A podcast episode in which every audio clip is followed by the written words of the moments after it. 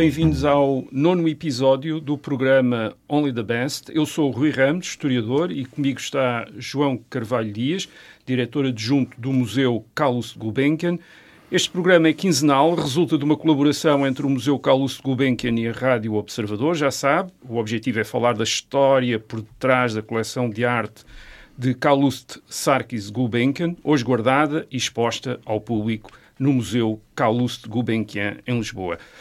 Uh, João Carvalho Dias, no último episódio falámos do interesse de Carlos Gulbenkian pela arte do século XVIII, pintura, mobiliário, orivesaria, uh, mas Gulbenkian foi também, em termos de gosto, um homem do seu tempo. Ele nasceu em Constantinopla, hoje Istambul, em 1869, tinha 20 anos em 1889, no ano da grande exposição universal de Paris, quando foi construída a Torre Eiffel. Uh, viveu em Inglaterra e em França durante a chamada Belle Époque, antes da Primeira Guerra Mundial, no tempo da Art Nouveau, em, em arquitetura, nas artes aplicadas, quando, quando o impressionismo em pintura, que vinha da década de 1870, foi aceito e se tornou popular, quando Picasso começou a lançar o cubismo com o, o quadro Les Demoiselles d'Avignon, em 1907, ou seja, quando os artistas se atreveram a pôr em causa os cânones clássicos até aí em vigor nas academias. A pergunta é: as artes e os estilos do seu tempo interessaram Gulbenkian? Que traços existe, existem de tudo isso na coleção? É verdade que ele achava que faltava à pintura do seu tempo o sentido da beleza clássica? Uhum. Uh, bom, a, a, coleção responde a, muitas das suas questões. Uh, todos os tempos convivem com diversas formas de arte. Umas podemos considerar mais experimentais, uh, aquelas que alguns chamam de vanguarda, e alguns são mesmo historiadores, não, não são alguns quaisquer. Uh, outras são mais populares e ainda outras mais académicas, eh, seguindo uhum. o canon. Eu diria que a Art Deco, sobretudo as suas múltiplas versões eh, ou eh, possibilidades de expressão, uh, que ocorreram depois da exposição de Paris em 25. A Art Deco é algo que já se vinha a desenvolver antes da guerra e que a uhum. guerra, de alguma forma, a, Primeira Guerra, naturalmente, interrompeu e que tem este boom em 25, exatamente. Está, é a Art Deco que vem de artes decorativas. Das é? artes decorativas. decorativas Aliás, a exposição chama-se mesmo a Exposição Universal das Artes Decorativas uh, e industriais modernas. Portanto, uhum. é, tem, um, tem um lado, digamos, uh, associado à indústria, não é, não é apenas um fenómeno artístico por si. Uh, e, e, estas artes tiveram efetivamente um grande impacto em Gulbenkian. A Casa da Avenida Diana uh, beneficiou do contributo de René Lalique, que é, que é um uhum. artista que em 25 deixa a joalharia para abraçar a arte do vidro e uhum. com a sua, a, a, sua fábrica em Vingan-sur-Moder uh, vai exatamente produzir vidros uh, de forma industrial e, e, e, que interessaram menos a Gulbenkian, porque esta ideia, esta ideia da obra única, não é? Da, da que, como que, que Lalique produzia através do método da cera perdida, portanto tem que, é, um pouco como, como fazer uma escultura e replicá-la. Aqui não, é um objeto único, portanto, e isso uhum. efetivamente era algo que interessava a, a, a Gulbenkian. Uh, ele na casa desenha o, o, espaço da casa de banho, uhum. um, uma espécie de Aman, portanto, algo que, que, que tinha este lado de uh, higienista, mas terapêutico, algo que fazia bem ao corpo e naturalmente depois uma à mente. Uma casa de banho extraordinariamente ampla. Muito ampla, exatamente. Uma casa de banho extraordinariamente ampla, forrada uh, a tecelas de vidro, com, com uh, prateadas, portanto, um, um, espaço magnífico em que tudo foi pensado e desenhado. mas, para além Além disso, há também as, as ferronneries, portanto, o trabalho de, de, ferro forjado de Edgar Brandt, um artista que tem um grande impacto no, na, na, na, exposição de 25, eh, que, que, que mais tarde irá uh, utilizar a sua, a sua fábrica de, de, para trabalhos de ferro para o armamento uh, de ah, guerra, ah, claro. mas já na Segunda Guerra Mundial, portanto, há uma conversão da, do, arte, da para arte, para a guerra. Um, o, o, o, mas há, existe existem outras, outras uh, expressões uh, dentro da, da, coleção. Estou a pensar, por exemplo, nos desenhos de Jouve, de Paul Jouve, um, as lacas de Yunnan, as esculturas de Janiot, José Penard, os livros de François Louis Schmitt, com as magníficas encadernações de, de Laca, que são um, uma espécie de. Uh, não só um reavivar de, uma, de, um virtuosismo das técnicas, mas também uhum. muito inspirado na arte japonesa. Um, as ilustrações de Barbier, as joias de Cartier, de Chaumet, Van Cleef Arpels, portanto, tudo isto, de alguma forma, são contemporâneos a Gulbenkian, de tudo obras que ele vai adquirir. Um, a Art Deco uh, beneficiava destas referências do passado, portanto, ela, ela cita o passado, mas atualiza-o do ponto de vista formal, portanto, dá-lhe uma outra, uh, uma outra forma de, de, uma outra presença, digamos assim. Um, existem paralelos entre o gosto requintado do século XVIII, que, que falámos no último Sim. episódio, um, e a citação do clássico, o fascínio pelo mecânico, Pois, uh, portanto, de alguma forma, isso também está tudo muito presente na, na, na Art Deco e nos gostos de Gulbenkian. Portanto, ele tinha uma, um, uma predileção por, por, tecnologia, por tudo aquilo que poderia contribuir para tornar a, a, a sua casa um, uma máquina de habitar. Sim, mais uh, confortável, mais, confortável, mais eficiente. Mais eficiente, exatamente. Não que isso depois resultasse, porque há vários episódios que, que de alguma forma contrariam, mas pelo menos existe essa vontade de, de, de olhar para, para o, o, que está a passar no seu tempo uhum. e tirar partido da tecnologia. Uh, na pintura, que é um pouco aquilo que, que me estava a referir há pouco. Ele não encontrou esses referentes, portanto, eh, ele não se interessou, por exemplo, Marie Laurencin, uh, Raoul Dufy, Fernand Léger, artistas que nós associamos à Art Deco, portanto, a esse período são, são, são eh, artistas que ele não, não teve nenhum tipo de, de interesse. Uh, ele tinha uh, uh, efetivamente estado muito atento aos impressionistas. Sim. alguns deles foram seus contemporâneos. Portanto, Degas morre em 17, Renoir em 19, Monet em 29, mas, mas pronto, é, já é uma outra. eles já estavam muito estabelecidos nesta altura que Gulbenkian começa a adquiri-los. Ele, ele, de facto, adquire vários, ele compra quadros de Degas, de Monet, de Renoir. Vamos agora falar de uma das obras de referência da coleção, As Bolas de Sabão, uma pintura de óleo sob tela de Edouard Manet, de 1867. Já é uma aquisição tardia, de 1943. Um, terá sido aconselhada por Kenneth Clark. Um, como foi essa aquisição? havia alguma ideia de criar um, um núcleo mais eh, contemporâneo na coleção, isto, isto é, de tornar a coleção representativa? Havia uhum. essa uh, ideia? Julgo que não. Uh, não estamos uh, a falar de, de, comprar Picasso ou Barraque, uh, nem mesmo Matisse. Uhum. quando Kenneth Clark se insinua a Gulbenkian e de alguma forma se faz convidado a ver a sua coleção, Uh, uh, refere uh, amigos comuns, como Chester Beatty. Portanto, quando ele entra na casa, ele tem já um património de amigos comuns. Portanto, de alguma forma, isso também faz com que o Gulbenkian o aceite de uma maneira mais convivial. Claro, exatamente. Chester Beatty, o Arthur Happen Pope. Portanto, pessoas que o Gulbenkian conhecia bem e que, de alguma forma, também eram conhecidos de, de Kenneth Clark. Portanto, estava num território pois. estável e confortável. Um, o Kenneth Clark gosta imenso da coleção e refere que efetivamente é uma coleção absolutamente extraordinária. Uhum. Uh, e isso uh, acabará por uh, Gulben, influenciar Gulbenkian a fazer o empréstimo de, de algumas das suas aqui. melhores pinturas à National Gallery. Foram 29, portanto não é um número uhum. pequeno, pequeno não. É? E, e, entre 36, que é a data do empréstimo, e 45, o fim da guerra, Gulbenkian vai se mostrar muito disponível para adquirir outras obras. E, e aí é, é muito interessante que ele considera a hipótese de comprar um Gauguin ah. que é algo que ele sabia que não lhe interessava muito, mas poderia interessar a Kenneth Clark e à National Gallery, portanto ele, ah, ali, ele tinha visto uma exposição de Gauguin em Paris e tinha ficado impressionado e comprou o catálogo. Portanto, não era um pintor hum. Ele, ele, aliás, tem uma, uma, uma, carta para Kenneth Clark em que diz qualquer coisa como: uh, Eu sei que isto é um, é um, pintor que lhe agrada, eu reconheço o interesse deste pintor, embora eu não seja do não meu é total agrado. Portanto, é, não, é. é, é, não, era a preferência. Não era a sua, própria, a sua preferência.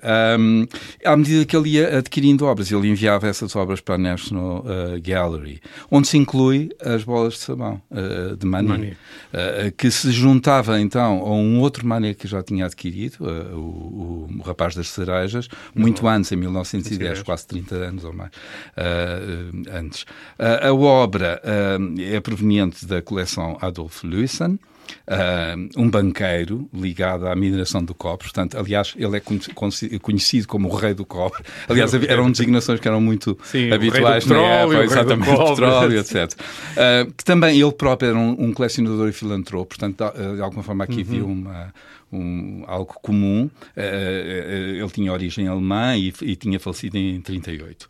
Em 43, quando su, uh, surge a hipótese de, de compra, uh, ao filho de Lewison, Sam, uh, que também é conhecido por, pelas mesmas uh, razões do pai, portanto, a, a, ligação à filantropia, ao colecionismo, uhum. e esta mediação, portanto, desta aquisição é feita pelo André Weil, que vai tentar vender o quadro pela, pela pela, pelo valor mais alto. Claro, claro. que isso, o Gulbenkian é exatamente o contrário, vai querer pelo valor mais baixo. Um, a, a, negociação começa em 150 mil dólares, portanto, isto dá uma, uma ideia também da, uh, da, do valor, que é em 38 este, a, a pintura uh, do, é muito dinheiro. É muito, é muito dinheiro. Um, Ainda é muito dinheiro é, hoje, é muito dinheiro hoje, é, muito, é, é, é, um imenso dinheiro. Uh, a, a, pintura acaba, acaba por descer para 90 mil, uh, valor que, que Gulbenkian ainda, ainda continua considera. a, a considerar excessivo.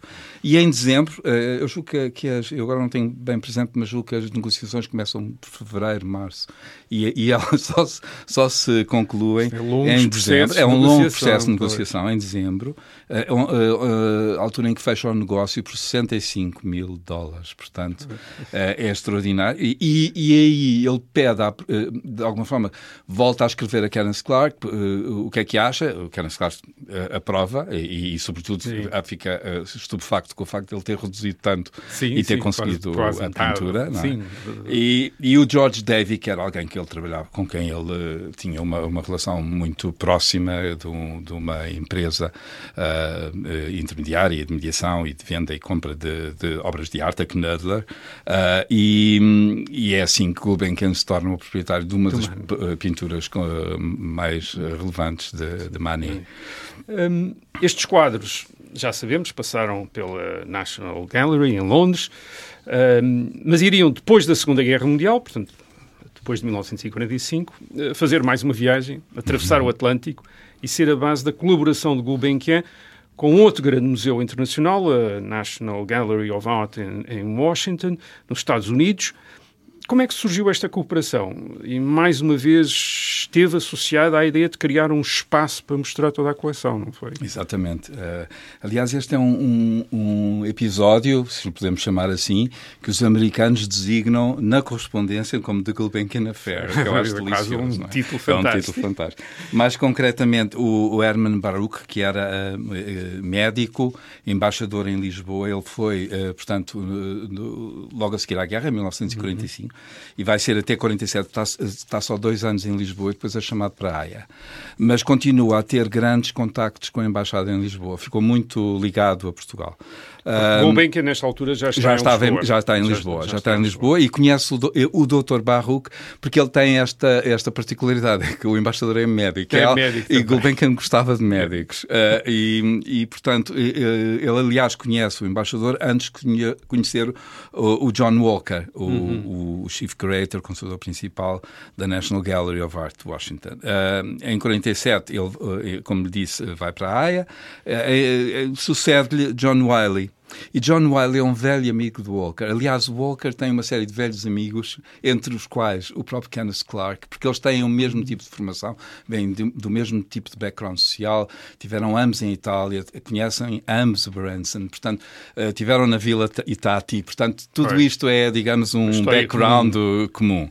Uh, e uh, na embaixada, nesse tempo, estava também o Theodore Shantrek, e eu falo nele porque ele é, é muito relevante, ele está há 20, quase 20 anos anos em Lisboa, uhum. entre 44 e 64. Ele tinha, servi tinha servido os, serviços, os interesses americanos no Rio de Janeiro, falava português, uhum. portanto é alguém que um, estava muito, muito a par da política portuguesa, já tinha estado envolvido em negociações com Salazar relativamente à presença americana na, na, nos Açores.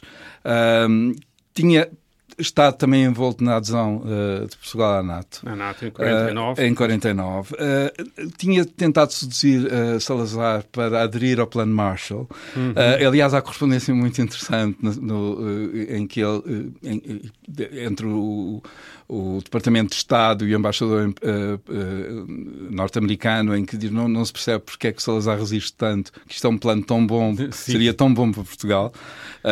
Obviamente que aí a questão colonial estaria sempre. Sim, havia, havia todo um, um, todas as considerações.